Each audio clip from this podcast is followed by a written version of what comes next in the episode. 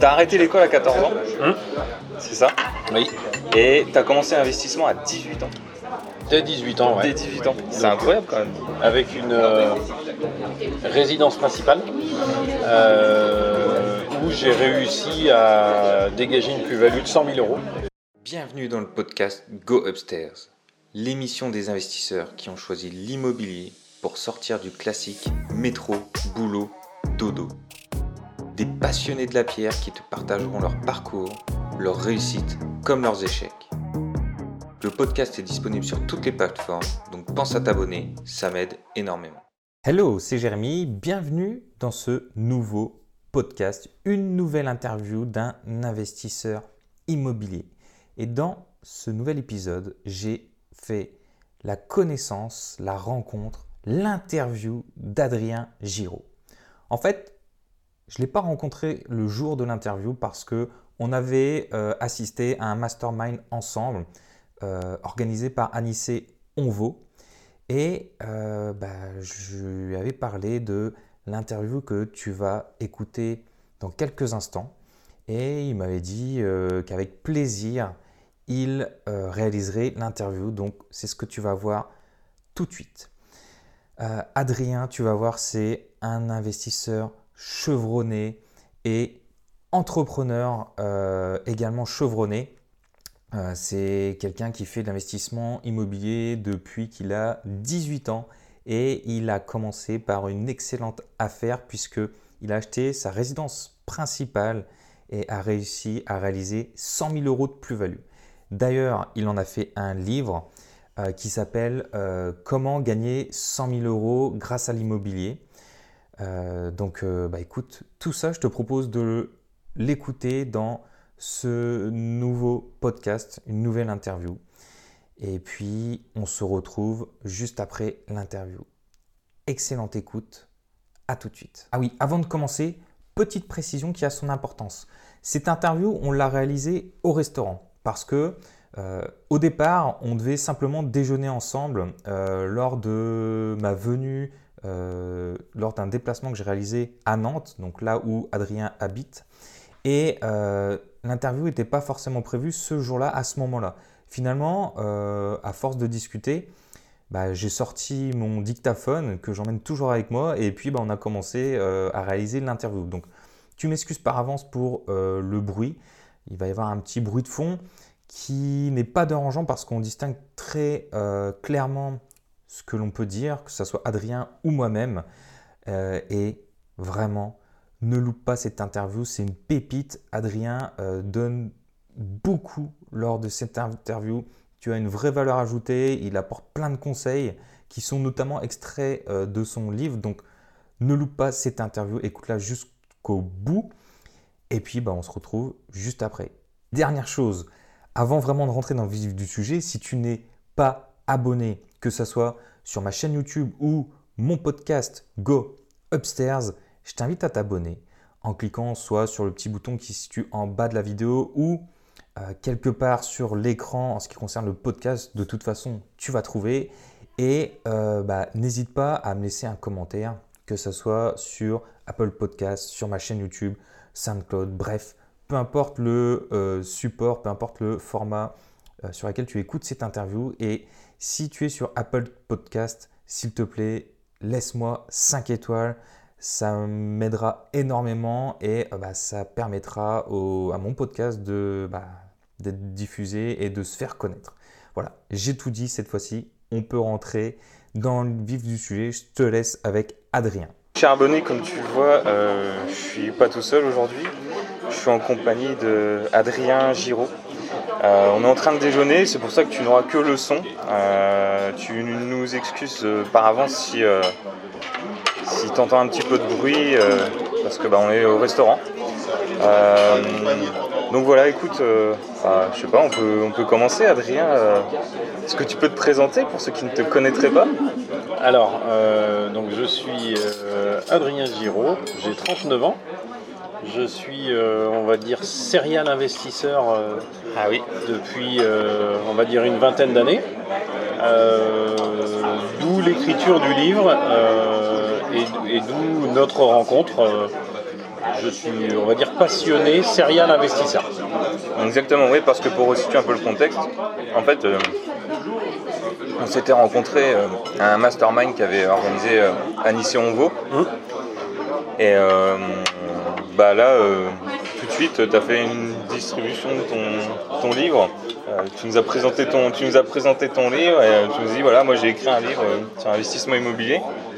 Livre que j'ai lu et que je t'invite d'ailleurs à lire. Je te mettrai un lien en description si d'ailleurs tu veux te le procurer.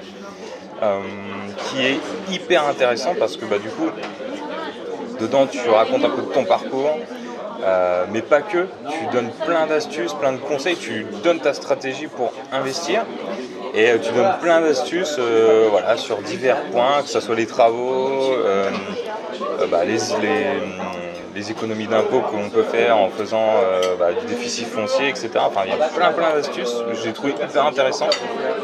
Donc on y reviendra si tu veux bien. J'ai- essayé de retranscrire toute mon expérience Ouais. dans le livre. Alors. Après, avec les bons et les mauvais, euh, j'ai rien caché. Et c'est d'ailleurs euh, tout l'avantage parce que tu es quand même expérimenté justement. Donc toi, tu as, arrêté l'école à 14 ans, Hum. c'est ça? Oui. Et tu as commencé l'investissement à 18 ans. Dès 18 ans, Dès ouais. 18 ans. C'est incroyable quand même. Avec une euh, résidence principale euh, j'ai réussi à dégager une plus-value de 100 000 euros. Donc à 18 ans, 100 000 euros, euh, ça a fait un sacré déclic. Tu Je me suis dit, voilà, il y a, il y a des opportunités euh, quand même impressionnantes euh, avec le peu de, avec mon savoir-faire. Donc c'est ce qui a démarré un peu mon histoire immobilière. Euh, et après, en fait, j'ai investi non-stop. Sauf que le, le souci qu'a un investisseur, c'est quand il n'est pas hyper bien euh, aidé ou accompagné.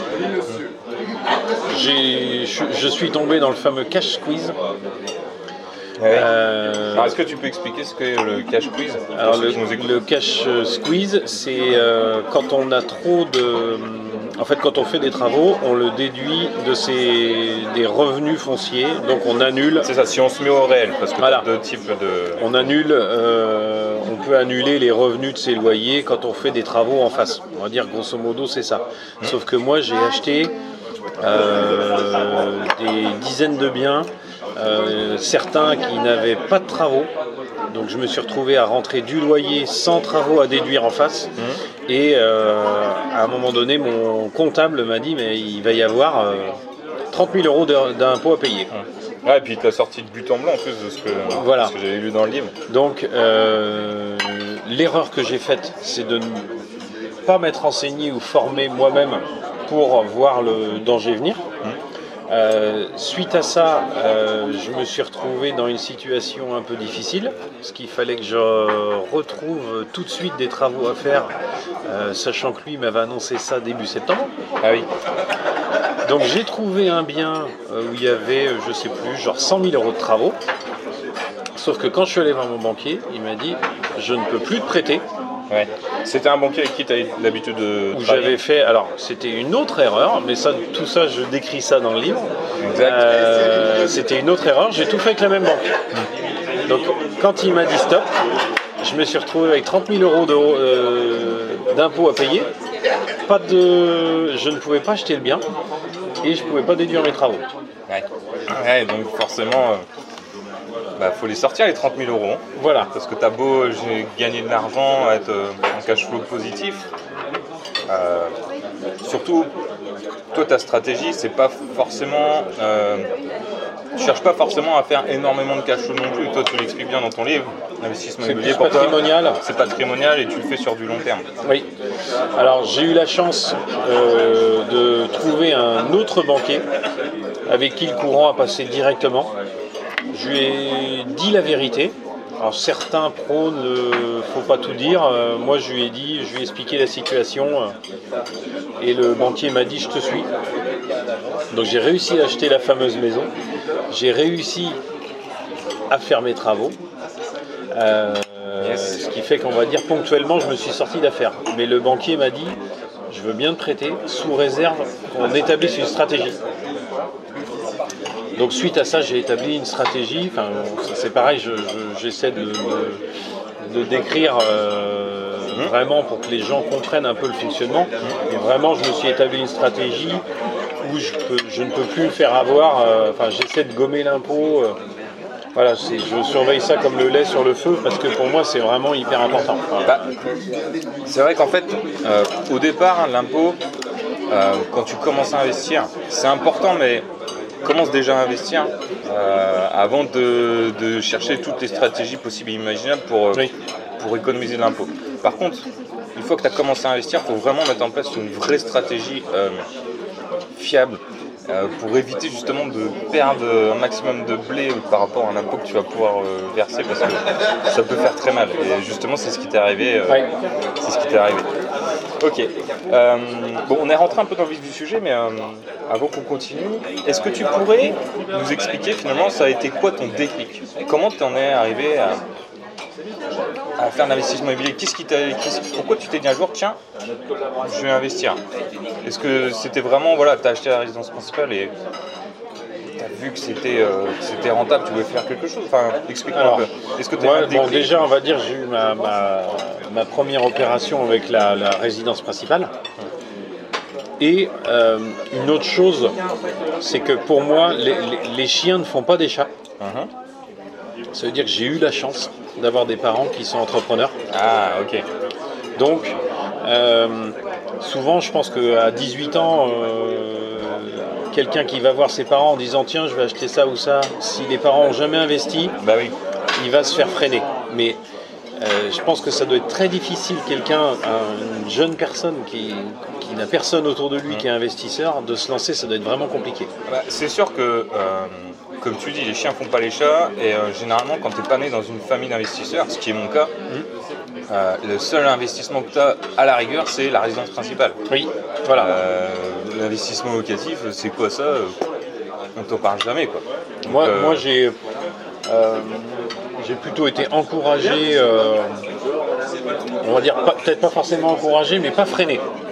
Donc ça, ça a été un gros, euh, un gros avantage pour moi. Euh, après, euh, disons qu'il y a eu la résidence principale, j'ai pas eu de frein. J'ai rencontré euh, euh, un agent immobilier, un banquier. Enfin, après, je pense qu'en fait, sans s'en rendre compte, quand on est ouvert au truc, on fait, des, on fait les rencontres qu'on devait faire. Euh, je me suis, j'ai fait une SCI avec mon banquier, avec l'agent immobilier. Euh, mais en même temps, c'est, je pense que je leur ai inspiré confiance, donc on a investi ensemble. Voilà. Ouais, c'est ça.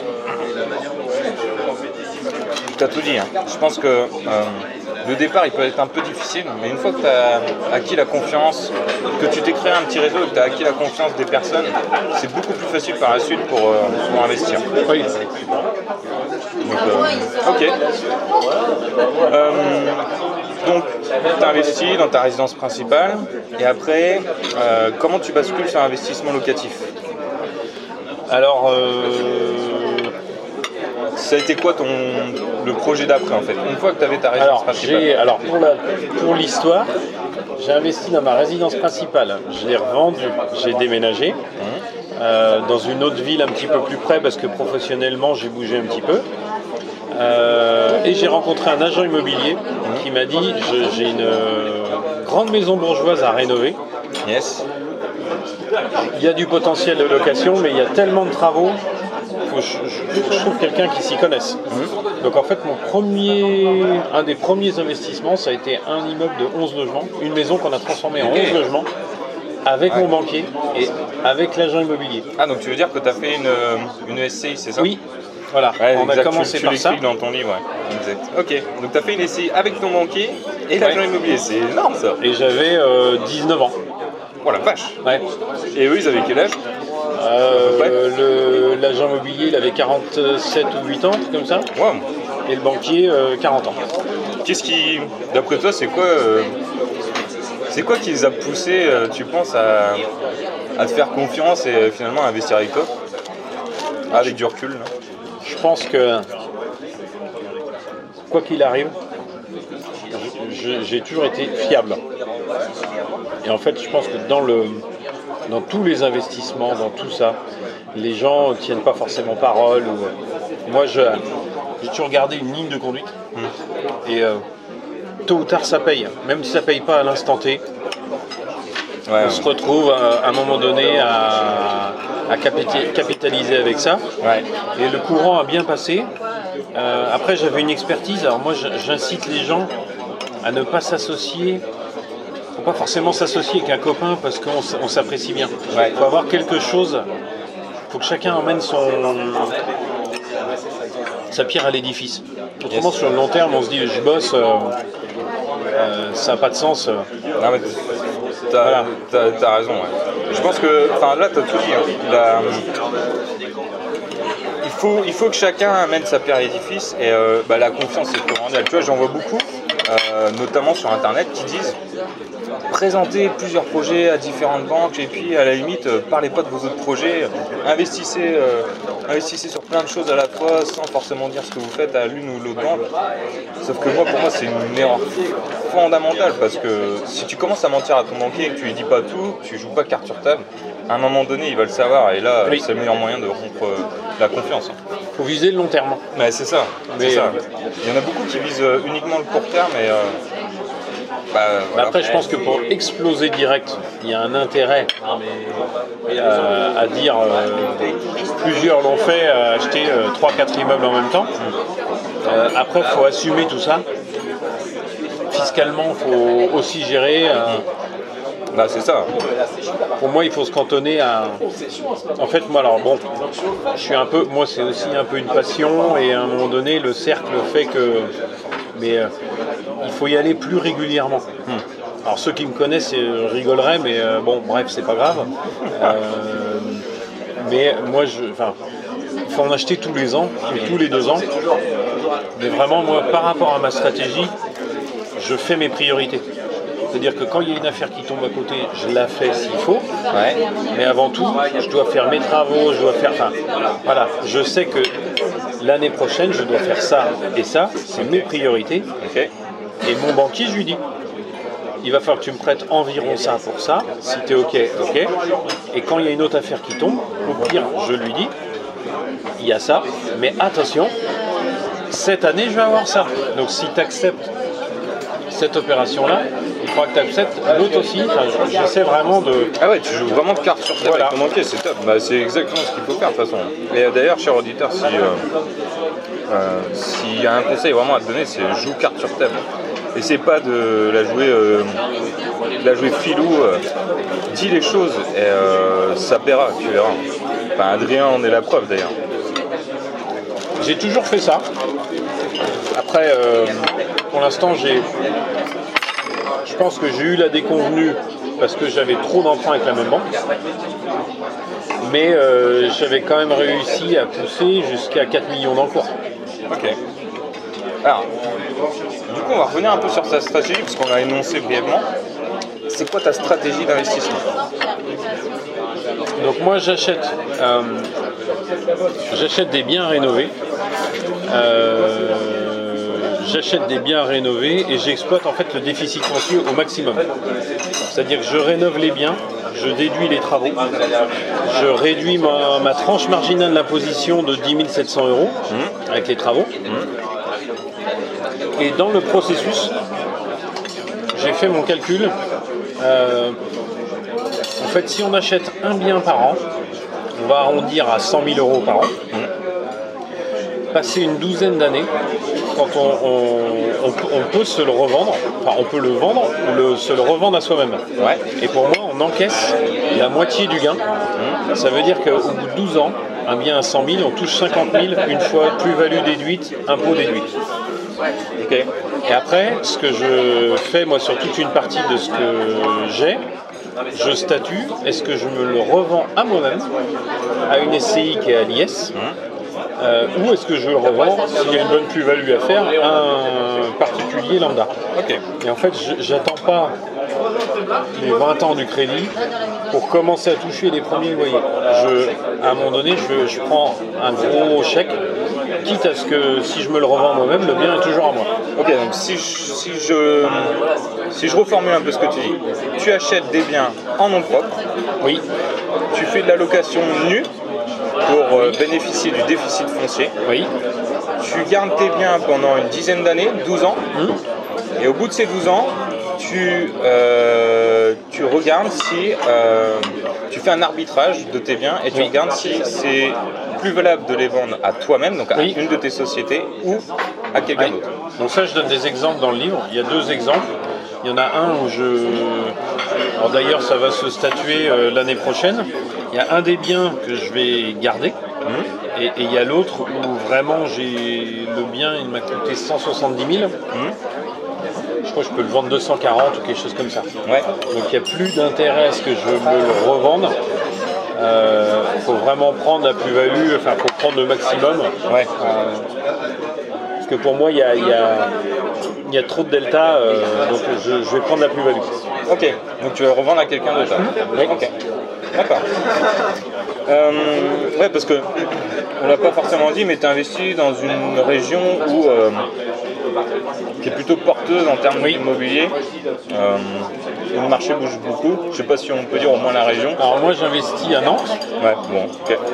et, et alentour, mais grosso modo, j'investis à Nantes où le marché est quand même relativement compliqué. Euh, alors en ce moment, après, euh, comment ça va évoluer, je sais pas. On verra euh, s'il y a une fameuse crise ou pas euh, dont tout le monde parle. Mais pour moi, à Nantes, euh, euh, le marché est très porteur et, et les prix ont vraiment augmenté. Ouais.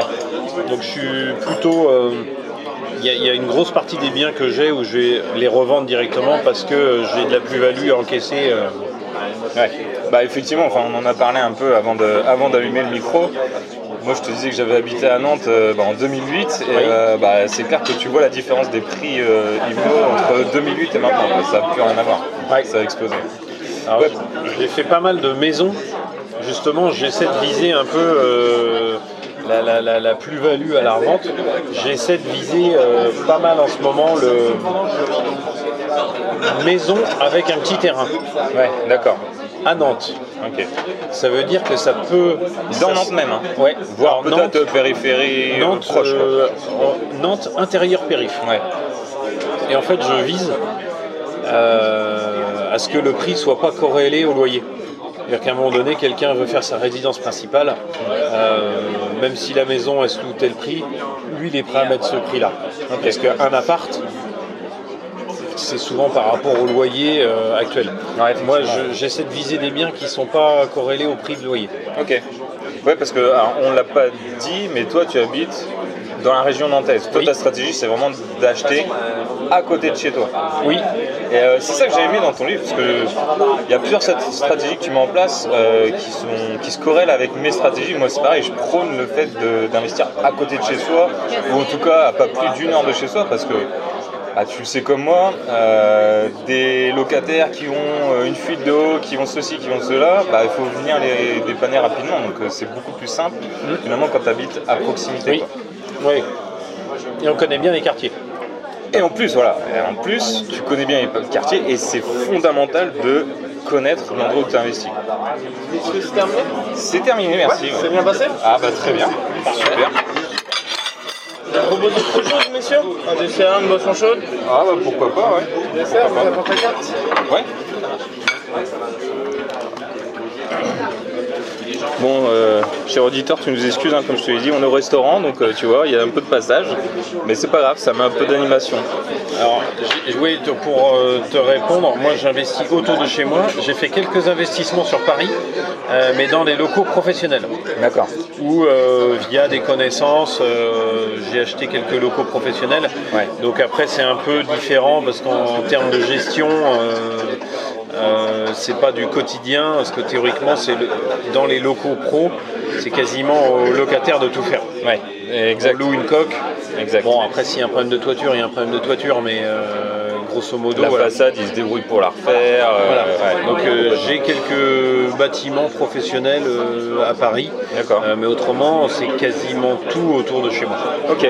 Tu, tu, ça te dérange de dire combien tu as euh, de biens ou une fourchette ou une fourchette Alors, de... c'est- alors, le nombre c'est un petit peu difficile parce que c'est alors j'ai- j'ai toujours le calcul à peu près où euh, on va dire que ça oscille entre 20 et 25 000 de loyer par mois par mois. Par mois. Oui. Donc, euh, oui, Après, euh, comme je suis associé sur certains trucs, voilà, c'est pour ça. Là, c'est Ouais. 20 ou 25 000 sur mes, sur mes euh, codes-parts, euh, euh, sur mes codes-parts. Ouais, c'est vraiment ce qui tombe euh, sur mon, mes, mes parts de- de- dans les SCI ou autres. Ok, ouais, parce que.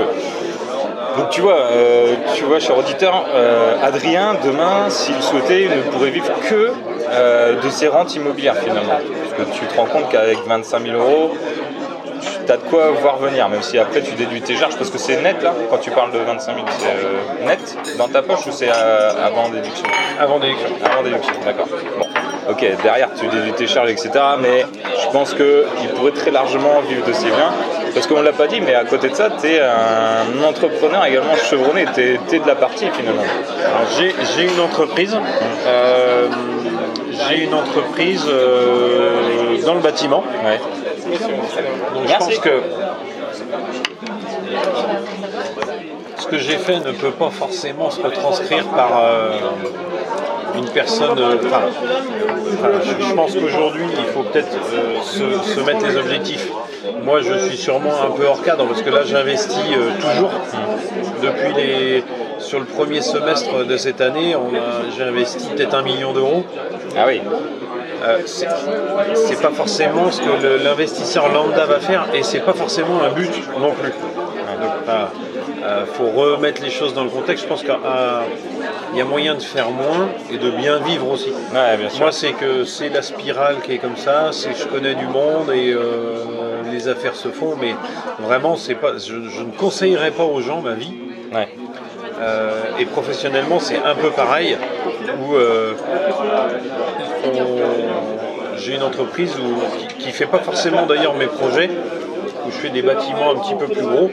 Et euh, en fait, moi je pense que je suis comme ça, il faut toujours foncer. Ouais. Mais c'est pas forcément un, un- c'est pas forcément un conseil que je donnerais aux gens parce que vraiment faut, faut avoir le cœur bien accroché parfois. Bah, c'est vrai que pour qu'on en ait discuté un peu en off, euh, tu tu t'arrêtes jamais en fait, que ce soit professionnel, Voilà. tes Bon. investissements, t'es, euh, En, en gros, voilà, c'est ça. tu vis la vie à 100 à l'heure quoi. Oui, alors euh, ça serait bien de pouvoir souffler de temps en temps. Mais voilà. T'inquiète, je suis comme toi donc euh, Oui. je te comprends. ok, et euh, alors du coup, tu conseillerais quoi toi à un, à un investisseur débutant ou voilà, qui a un ou deux biens Tu conseillerais quoi comme stratégie? Moi, je pense qu'il faut être régulier, déjà. euh, et après, il faut viser. Alors, je pense que vraiment, suivant les villes, faut, faut adapter en fait la stratégie aussi par rapport à là où on vit. Parce que dans des villes moins, euh, moins cotées que Nantes, je pense que c'est plus facile d'investir. Euh, après, c'est peut-être une autre stratégie qu'il faut employer par rapport aussi au niveau patrimonial et tout. Euh, maintenant, je dirais vraiment le conseil, faut vraiment être enfin, formé voir, euh, faut vraiment savoir où on va. Moi, depuis que j'ai établi une stratégie, je suis euh, vraiment opérationnel. où Dès que, je, dès que je vois un bien, je me dis je vais l'acheter comme ça, comme ça. Et vraiment, pour l'investisseur qui a déjà démarré, c'est vraiment de faire sa stratégie, dire je veux aller là. Quand j'achète ça, fiscalement c'est ça et ça. Et déjà pour prendre des décisions quand on visite, tout de suite on sait comment on va faire, tout de suite on sait l'impact. Enfin, voilà, ça c'est un premier euh, conseil que je peux donner. Euh, après, comment investir? Alors, euh, moi je suis plus sur la location nue avec le déficit foncier. Ouais. Je conseille pas forcément grand monde, mais parce que j'arrive à l'exploiter à fond. C'est ça, mais c'est en fait ce qui te sauve, on va dire entre guillemets, c'est que tu réinvestis continuellement. Donc Voilà. finalement, euh, ça te permet de faire du déficit foncier. Voilà. Parce, que, euh, parce que tu pourrais te retrouver dans la situation que tu nous as décrit au début, le cash squeeze. Oui, Donc c'est pour ça que ta stratégie, elle colle bien parce que tu réinvestis continuellement. Voilà, donc ça, voilà, c'est pour ça que je dis il faut savoir, il faut avoir sa stratégie pour savoir ce qu'on veut faire. On est d'accord. Maintenant, pour moi, fiscalement, c'est la meilleure. Ah bah c'est sûr. Ah c'est sûr parce que tu déduis directement de tes impôts euh, Voilà. un certain montant, donc euh, c'est pas. Mais, mais il faut exploiter le truc euh, vraiment à bloc. Ça, ça, c'est vraiment, Ouais. vraiment important. Euh, c'est pour ça que je conseille. Enfin, il faut avoir un peu. C'est difficile d'avoir un objectif. Mais suivant l'objectif, c'est d'avoir un, deux, trois biens. C'est sûrement pas du déficit foncier qu'il faut faire. C'est d'abord avoir l'objectif et ensuite voir comment on fait. Ouais. Euh, enfin, moi, moi, je sais que, et c'est aussi pour ça que je, je m'en revends à moi-même, c'est pour épurer un peu tous les revenus qui arrivent sans déduction en face. Et à un moment donné, je sais comment je peux arrêter. C'est-à-dire, euh, et une SCI qui est à l'IR peut basculer à l'IS à tout moment. Tout à fait. ouais. Par contre, l'inverse n'est pas n'est pas vrai. Voilà. Donc je sais que je- je- maintenant, je, suis- on va dire, je suis formé sur le sujet. Je sais que je, peux, je ne peux plus me faire avoir ou je le, je le verrai venir. Ouais, là où je me suis fait avoir, on va dire, il y a quelques années. Mais euh, Ouais, je pense que ça n'arrivera plus maintenant. Ok. Et euh, justement par rapport à par rapport à TSI, tu te verses des dividendes du coup ou comme- comment tu gères un peu TSI Alors les SCI, c'est alors on réinvestit et je garde, euh, je garde du capital. Tu gardes du capital Ouais, ouais. D'accord. Ok. Parce que euh, pour l'instant, j'ai pas forcément besoin de ressortir de l'argent. Ouais. Donc euh, je m'en sers, enfin je le laisse en caution, euh, ça peut faire du prêt in fine aussi. Enfin, euh, Ok. voilà. Ouais, c'est ça. Tu pourrais te financer des d'autres achats grâce à Ouais. TSI. Ouais. Ok. Parce que le prêt in fine, euh, personne en fait, ou très peu de personnes, Bah oui. parce que les gens n'ont pas de cash. euh, enfin, le but d'ailleurs, c'est de ne pas en mettre. Ouais, c'est ça. Mais un prêt in fine, c'est hyper rentable, euh, sous réserve d'avoir une somme bloquée euh, suffisante. Je connais une personne que j'ai interviewée également qui en fait, Maxence Rigotier, Ouais. qui investit en Estonie. Lui, il investit tout sur fonds propres, enfin, ou via ses sociétés, mais voilà, il fait de la- du prêt in fine, quoi. C'est euh, lui qui finance à 100% ses, ses appartements. Donc, D'accord. Ouais. Donc, voilà. Oui, un café gourmand, s'il vous plaît. Deux cafés gourmands. Merci. Ouais, non, Maxence Rigotier fait ça aussi, et d'ailleurs, euh, il doit être à son 5 ou 6e appartement là, cette année, tu vois, donc. euh, Ouais. Ouais, non, c'est. euh, Mais c'est pas, comme tu dis, c'est pas une stratégie commune parce qu'en plus, euh, l'inconvénient du prêt in fine, si on peut dire un inconvénient, c'est que. Alors oui, tu vas tout de suite, tu vas, les loyers que tu vas toucher, ça va être dans tes poches. Par contre, euh, tout ce qui est déductible, le prêt euh, que tu peux déduire quand tu passes par la banque, tu peux pas le faire quand tu fais un prêt in fine. Ouais, sauf que les taux ils sont tellement bas C'est vrai. que C'est vrai. euh, en déduction il n'y a plus grand chose à déduire. euh. C'est c'est pas faux. D'ailleurs, je pense qu'il va falloir qu'on se prépare à, à ce que ça remonte à un moment donné. Ah bah oui, ouais d'ailleurs, cher auditeur, si tu veux investir, c'est maintenant, c'est pas investi maintenant, attends pas 10 ans, hein, parce que on sait pas de quoi sera fait l'avenir. hein. Ouais. Non, mais là, je pense que mathématiquement, ça ne peut que remonter. Ah bah on- oui. Après, il, il faudra s'adapter comme on a fait euh, depuis 20 ans. Bah, moi j'avais fait une vidéo justement euh, quand j'ai expliqué que euh, moi j'ai acheté ma première résidence principale en 2011. Oui. Et en 2011, les taux étaient déjà à 4%, tu vois. Oui. J'avais réussi à avoir ma maison à 4%, et j'étais trop content à l'époque. Et euh, mon objectif à l'époque, c'était marrant, mais c'était vraiment de diminuer au maximum les taux d'intérêt. Maintenant, c'est complètement ridicule de viser ça. Il vaut mieux Oui. demander autre chose à la banque parce que bah, du coup, euh, les taux sont tellement bas, comme tu dis, ça n'a plus aucun intérêt. Quoi. Moi, j'ai fait, alors après, euh, en même temps, un investisseur. Moi, demain, si les taux ils remontent, à la limite, ça me dérangera pas plus que ça.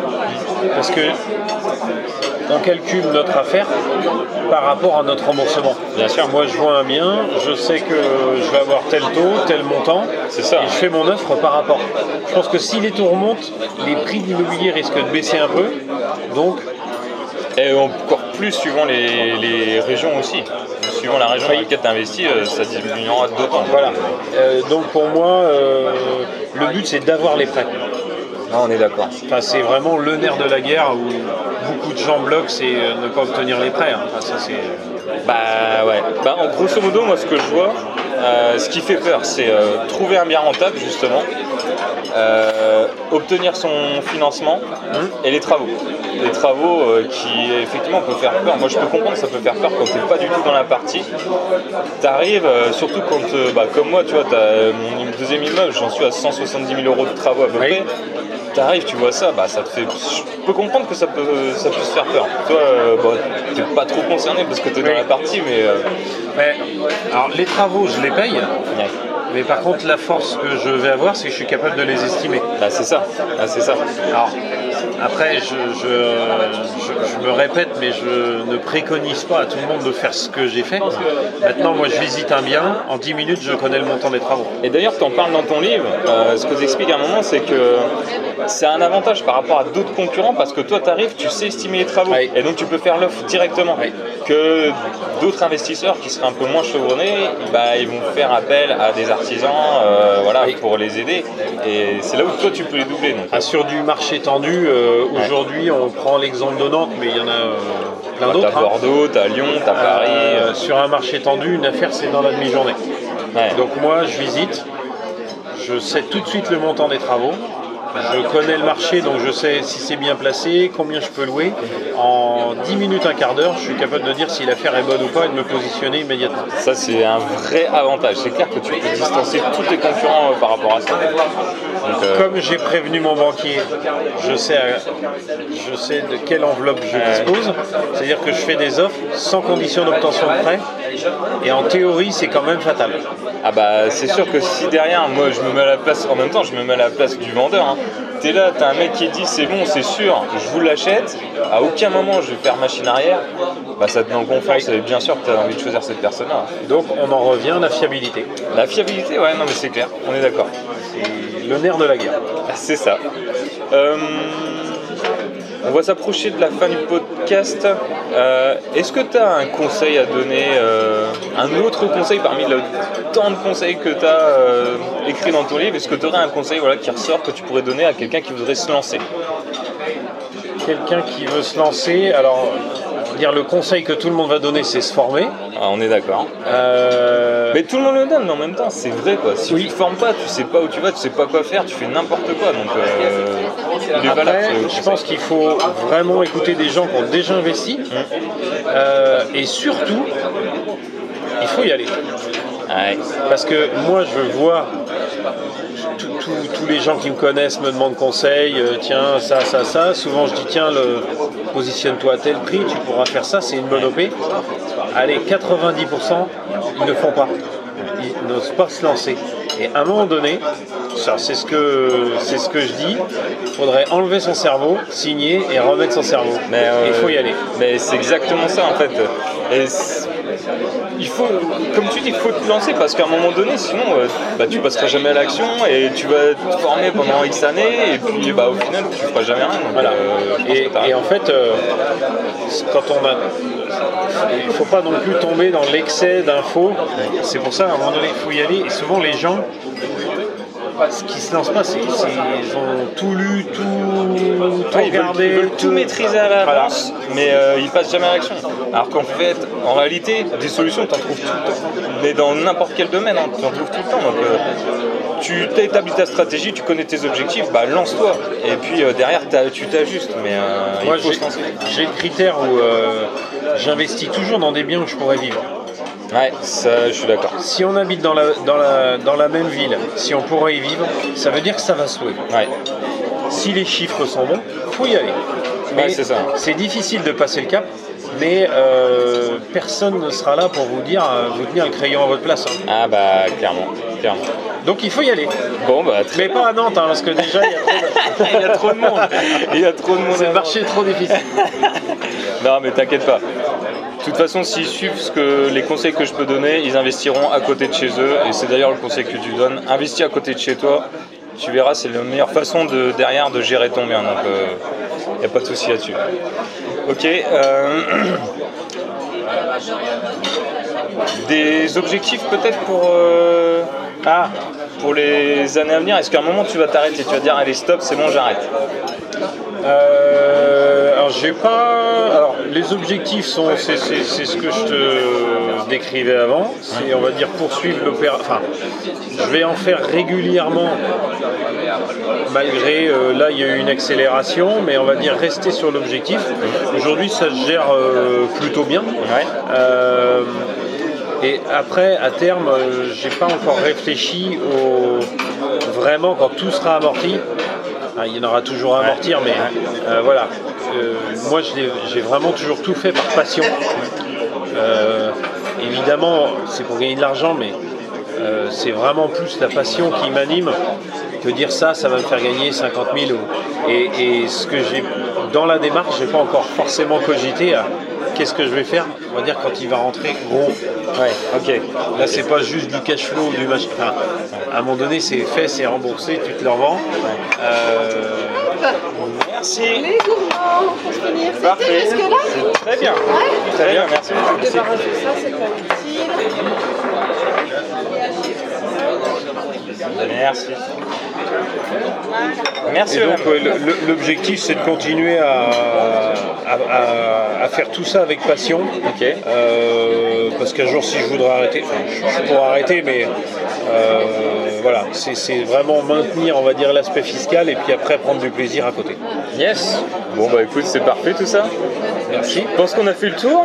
Euh, si les gens veulent te retrouver, c'est où Instagram, euh, autre Oui, part alors principalement, ça va être Instagram où je vais Ouais. être le plus joignable. J'ai une page Facebook aussi, mais euh, Instagram ou Facebook. Ok, donc Instagram, adrien.giro, c'est ça Oui, voilà, c'est ça. Bon, de toute façon, je mettrai le lien en description. Et de toute façon, quand cet épisode sortira, je taguerai Adrien et donc tu verras son Instagram, il n'y a pas de souci. En tout cas, merci beaucoup Adrien. Merci. Et puis, euh, bah écoute, cher auditeur, euh, passe à l'action. Et euh, on se voit plus tard. À la prochaine. Ciao.